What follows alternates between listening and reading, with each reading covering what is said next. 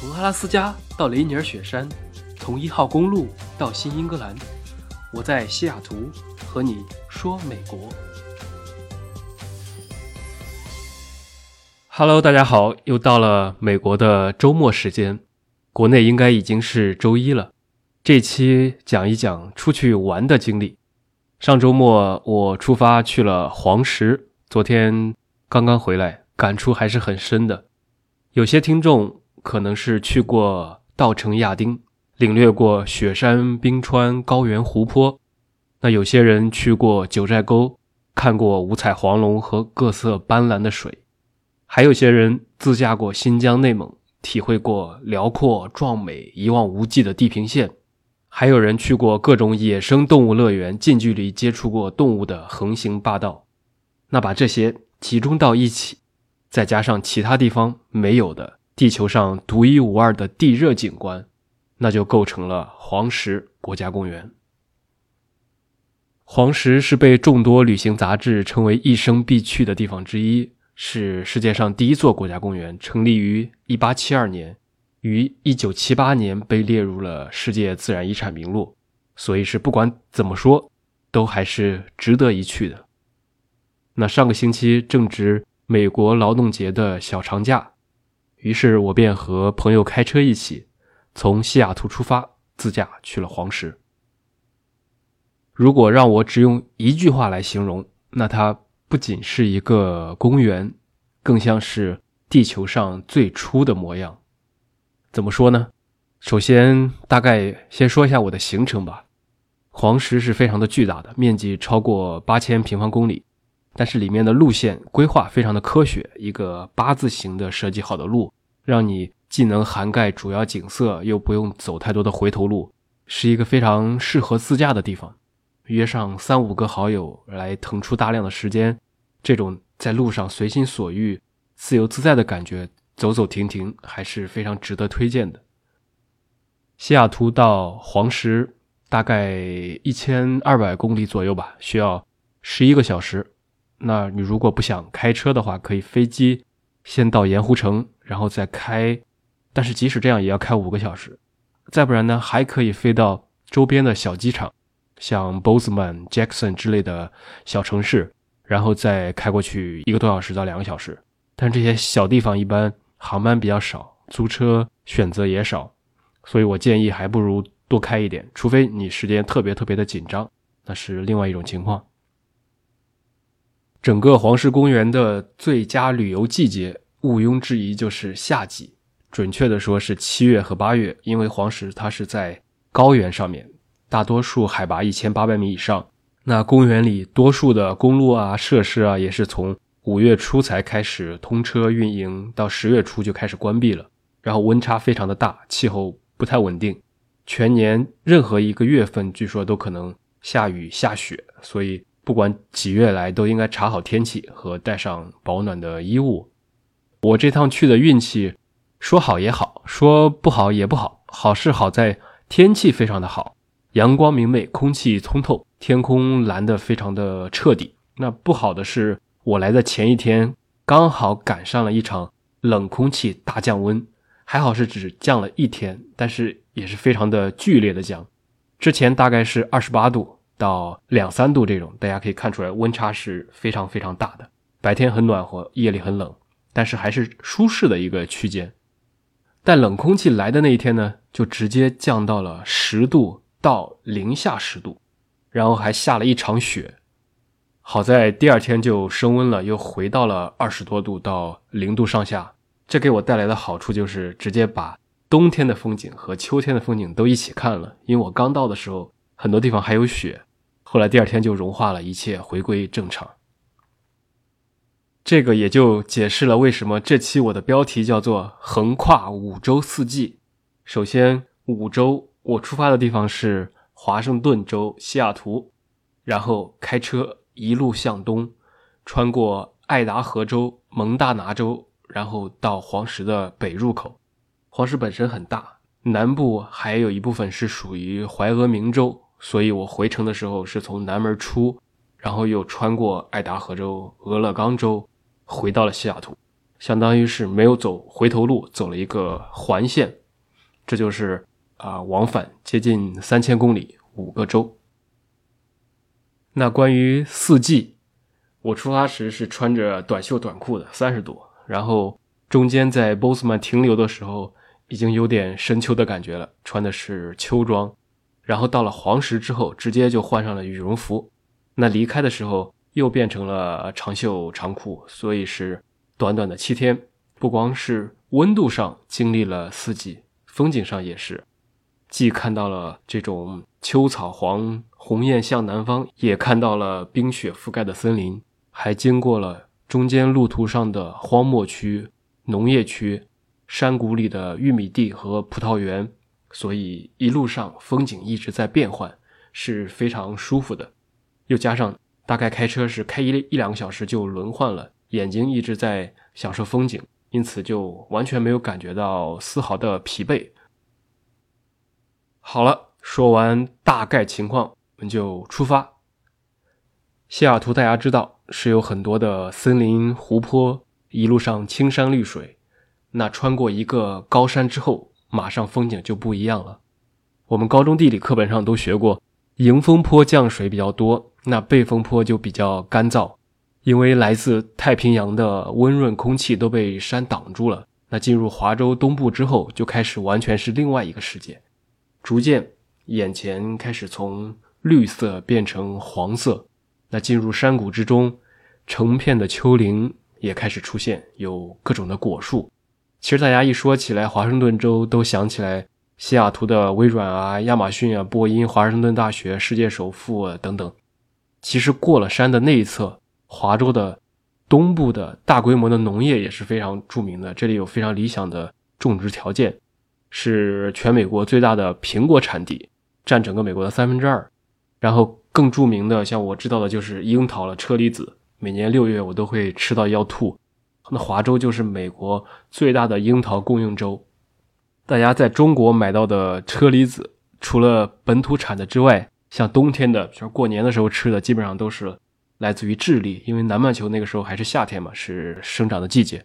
但到了夏季吃的樱桃，其实大多数就是来自于美国的华盛顿州。另外，这里还产葡萄，因为山谷里面嘛，温差很大，有各种酒庄，啊，一路上风景是不停的在变换。那开了四个小时左右，基本就驶出了华州，进入了爱达荷州。这个州的存在感就比较低了，可能很多人不知道。说实话，即使在美国的人，估计很多人也没有去过这儿，因为没有什么专门要去的地方。但是肯定吃过这个州的东西，因为这个州的别名叫做土豆之州，盛产土豆。另外也叫做宝石州，农业和采矿业都很发达。穿过爱达荷州的北部，很快就会驶入巨大的蒙大拿州。美国各个州的面积排行里面，我好像说过最大的是阿拉斯加，其次德州、加州，接着就是蒙大拿州了，能排到第四，非常的。地广人稀，整个州可能也就一百多万人。那这个是一个农牧业非常发达的州，可以参考内蒙古，草原覆盖了超过一半的面积，有著名的冰川国家公园和黄石公园的北部一小部分。我一路开过来，觉得这里有非常迷人的大陆风景，因为它是一片纯大陆性气候的地方了。从落基山脉。高耸入云的山峰，到大片大片的草地牧场，再到东部绵延起伏的平原和各种令人惊叹的荒地，所以怪不得这个州会被称为“天空之乡”，原因就显而易见。在那里开车时，地平线是源源不断的在往前伸展的，无边无际，能够真正的让你体会到地球是圆的。那这么第一天，我基本上全天都在路上和中途吃饭，晚上就去酒店了，因为不想太累，没有必要一口气开到。我一直比较喜欢啊放松的节奏，特别不愿意的赶。顺便，你可以在中间的小镇参观一下，体会当年那个淘金时代这些历史迁移的痕迹，也是很好的。第二天养精蓄锐，吃好喝好之后。就去沃尔玛补给了一下，加满油，买够零食，就出发准备进入黄石公园了。就像我刚才说的，由于前天大降温，我也直接从短袖换成了羽绒背心，然后一路上经过一座山，发现整个山头都已经变成白色的了，可见一夜的降温降雪还是挺明显的，但是也确实非常的美，就是层峦叠嶂，底部还是夏天秋天的风景，那顶上海拔高的远处就可以看到雪挂在成片的松树上面。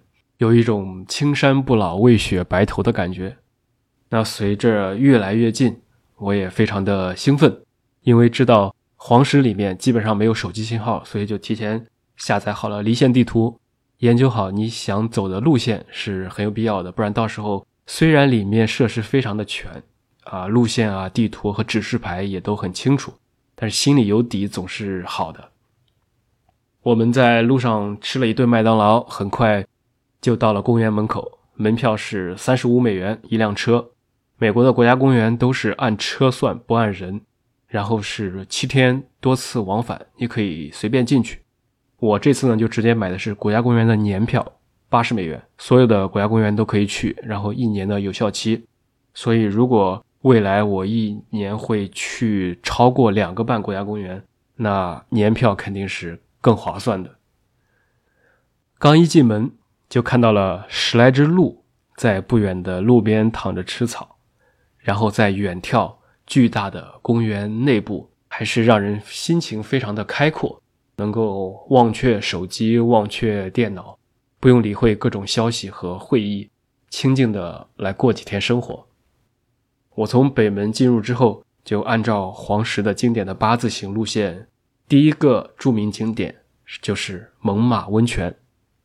这个地方是世界上已探明的最大的碳酸盐沉积温泉，也是最活跃的历史最久远的地热区域。它是以石灰岩的地形来闻名，这些历年沉积的碳酸钙就形成了很壮观的一层一层的台阶，有的像洁白如玉，有的绚烂艳丽。那热温泉从石灰岩层里面涌出。它的原理是，它流出地表之后就会冷却嘛，然后水中的碳酸钙由于饱和就会凝结成了一个平台。那当它水下的出水孔被堆积物堵塞了之后，泉水就只能又流向另外的出口，从而就形成了一个又一个的平台，就像梯田一样。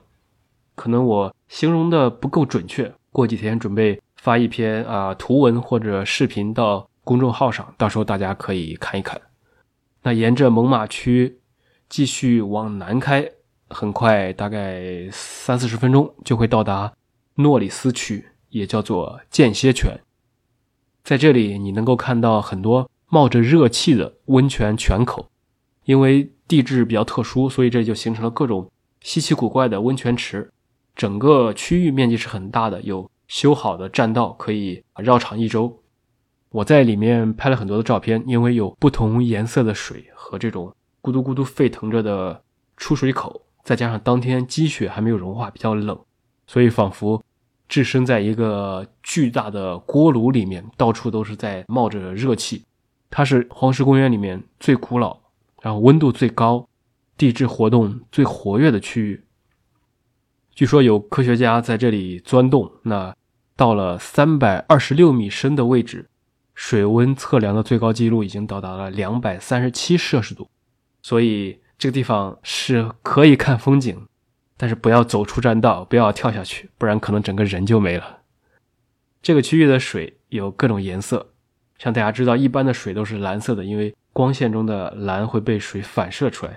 那这里的水就很多是那种祖母绿色，还有一些红色啊、褐色、彩色的水面，因为水里有各种成分，比如硫磺、比如铁等等，然后颜色的丰富程度。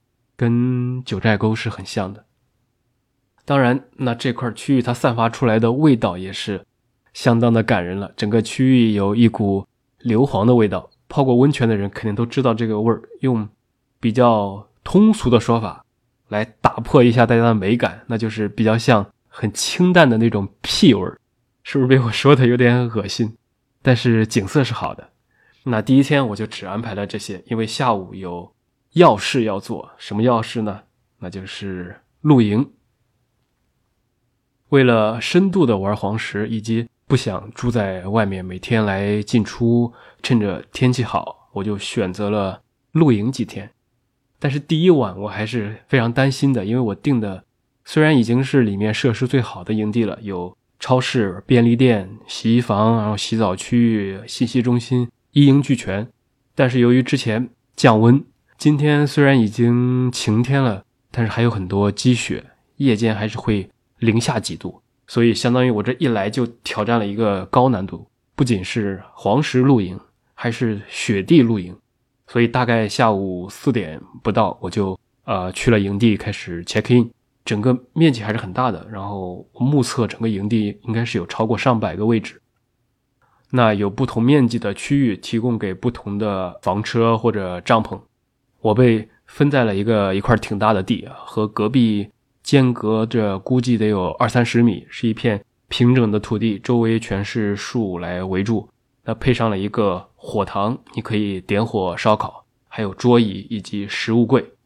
工作人员就是再三强调，晚上十点到早上六点是安静时间，不要开 party 开到太晚。那垃还有垃圾必须丢在垃圾桶里面，要维护好自然环境。然后没人的时候和夜间，一定要把吃的喝的。放到车里或者食物铁柜里，来防止吸引到动物。尤其是他们强调，整个黄石的森林是黑熊的家。虽然你很难遇到，遇到了属于走大运了，但是这个还是有这个可能性的。因此，露营是非常成熟和安全的一种生活方式，但是一定要遵守别人的规则。我那块地方面积是够大。可是有一点不好，就是不是朝南的也不能换，因为都是随机分配的。你换了，相当于对后来的别人就不公平了嘛。所以附近还是有少量的积雪。还好我带了防水垫，然后呃，在帐篷之下还铺了额外的那种卷可以卷起来的，像一个瑜伽垫一样的泡沫。然后是零度温标的睡袋，充气床也是够厚的。另外我还带了一床被子啊、毯子啊、羽绒服等等。所以没有什么太大的问题，扎帐篷还是简单，三下两下就可以搞定。生火是一个稍微大一点的工程。我在营地超市买了一箱木柴，是八美元一箱。然后我还找朋友借了一把斧头，来体验了一下用开山斧来劈柴的感觉。这个柴火劈成小块之后，就是非常好的，是非常易燃的。然后像炭啊、打火机啊、调料、食材这些。都是提前进园之前在超市里都买好的。那当天晚上就升起了篝火，一方面来取暖，一方面来烧烤。虽然被我烤焦了好几块肉，但是还是挺好玩的。尤其是最后埋进去的烤红薯，让人非常有一种小时候的感觉。另外，当我看向天空的时候，第一次看到了肉眼可见的银河。你们知道星星是很常见的，有时候晴朗的夏天的夜空，我们看到天上会有很多的星，但是这种漫天都是星星的感觉还是比较不多见，密度之大，大到你的视角里面根本就是塞不下这么多的星星。然后呢，很多个星座也都清晰可辨，重点呢就是银河。以前要去非常黑的地方，然后要拿出相机来专门的拍，那这个地方。真的就是你肉眼可见的一条银河，因为黄石周边那么大的区域里面都是没有城市的，所以夜晚是真正的黑，没有光污染。你这个时候看到的才是天空最原始的样子。另外，当天晚上我在营地也转了一圈，看到了各种各样的房车和帐篷，小到那种拖挂式的不带厕所的，就是一个只能睡下人的小房车。然后大到像公交车一样非常大，带着出发电机的车，然后帐篷也是有单人帐，有六人帐。我还看到有些美国人的帐篷还搞得挺豪华，像个三室一厅一样，很大的一个。有一伙人还在那里弹着吉他过三十岁的生日，我看他们挂了一个三零的一个气球，看起来还挺挺嗨的。唯一的不爽可能是深夜之后确实有点冷，我穿着羽绒服去厕所都是感觉凉凉的。你想想，毕竟还是有积雪的嘛。白天虽然热，晚上就零下了。我在帐篷里，大概是穿着长袖内衣睡觉。那早上的时候醒来，感觉还是冷的。根本就不想离开睡袋。所以，如果是夏天来气温更舒适一点，肯定就非常舒服了。九月份其实稍微有一点点晚了，我当时还担心晚上会不会有小动物啊，然后也在帐篷周围喷了一圈这种防蚊虫的一个喷雾，结果也啥都没有，挺好的。早上就是被正常的鸟鸣声来叫醒，一睁眼七点半了，所以就挣扎着起来后。用带的煤气炉烧了个水，很快也就热了起来，整体感觉还是不错。这就是我前半段的经历。那后面几天呢，我会游完了整个黄石，比如最著名的老钟石喷泉、大棱镜、像黄石湖等等，也去路上遇到过几次野生动物，比如野牛，非常的壮，一身都是腱子肉，然后还有麋鹿等等，还有一些。我的体验和建议，我们可以下期再讲。那喜欢我的节目，记得多多转发和好评，感谢大家的收听，我们下期再见。